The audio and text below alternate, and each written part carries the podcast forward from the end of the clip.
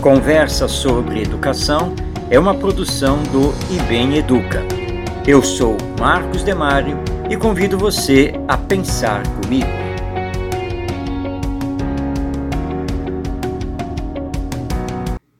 Antes de alinhavar minhas palavras a respeito do tema Educação e Espiritualidade, que dá título a este podcast, esclareço que não vou falar de religião e nem considero que abordar a espiritualidade do ser humano tenha necessariamente que passar pela visão de alguma doutrina religiosa, seja ela qual for, embora o tema adentre por questões que, para muitos, são de exclusividade da religião, como, por exemplo, a alma.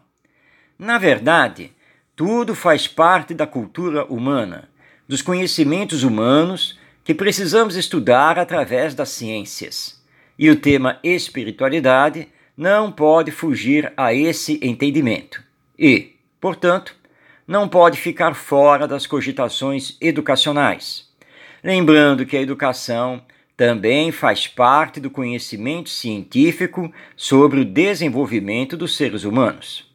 Então, correndo o risco de desagradar aos que são muito religiosos e ardorosos defensores de sua crença, inicio afirmando que o tema espiritualidade na educação, portanto também na escola, não pode ser debatido pelo viés do ensino religioso, e sim pelo viés da religiosidade, que é algo bem diferente.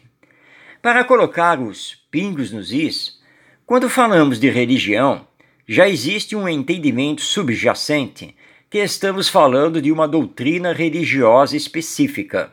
Ou seja, estamos nos referindo ao catolicismo, ou ao protestantismo, ou ao islamismo, ou ao budismo, ou ao judaísmo e assim por diante. É por esse motivo que a adoção do ensino religioso nas escolas brasileiras não deu certo, pois o entendimento foi o de ensinar esta ou aquela religião, de modo facultativo.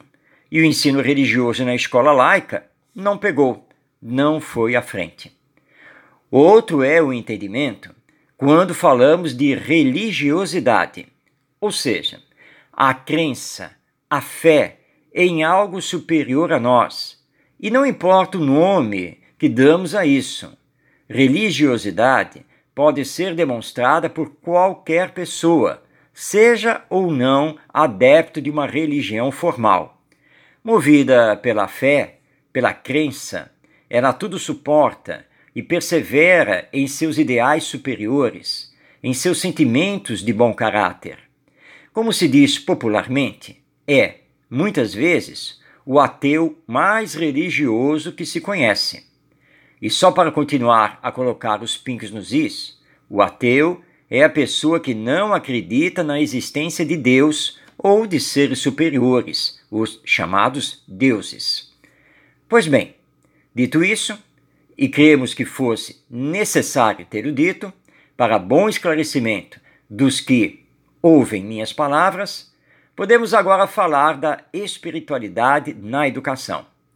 Sabemos que nós, seres humanos, somos seres integrais, pois somos dotados de inteligência e sentimento. Os graus de desenvolvimento dessas duas potências podem ser os mais variados, mas é inegável que as possuímos e que pensamos, raciocinamos, temos consciência e fazemos escolhas, e que nos emocionamos, choramos, rimos e determinamos nossa razão de ser no mundo. Da criança ao jovem, do adulto ao idoso, nunca perdemos a inteligência e o sentimento, embora às vezes cerceados ou limitados por diversas circunstâncias. E precisamos responder a quatro perguntas essenciais para melhor viver: quem somos? De onde viemos? O que estamos fazendo aqui? Para onde vamos? E nos deparamos com o dilema vida e morte, corpo e alma. Onde encontramos na educação o pensar e trabalhar esses temas essenciais? Em qual escola de ensino básico encontramos professores e alunos debatendo a religiosidade, a espiritualidade e o humanismo do próprio ser humano?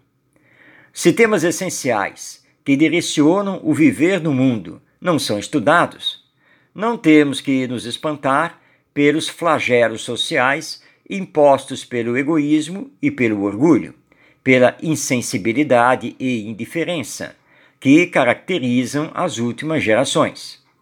Na educação, temos que aprender a fazer aos outros somente o que gostaríamos o que os outros nos fizessem. Essa é a regra de ouro.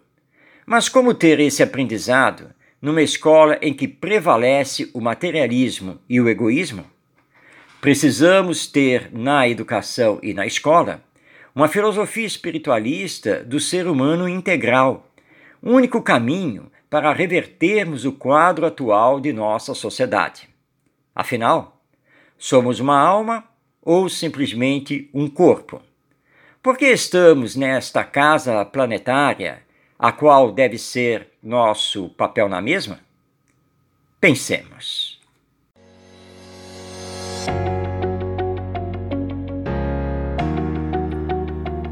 Este é o podcast Conversa sobre Educação, disponível no site do IBEM Educa. Eu sou Marcos Demário e até nossa próxima conversa.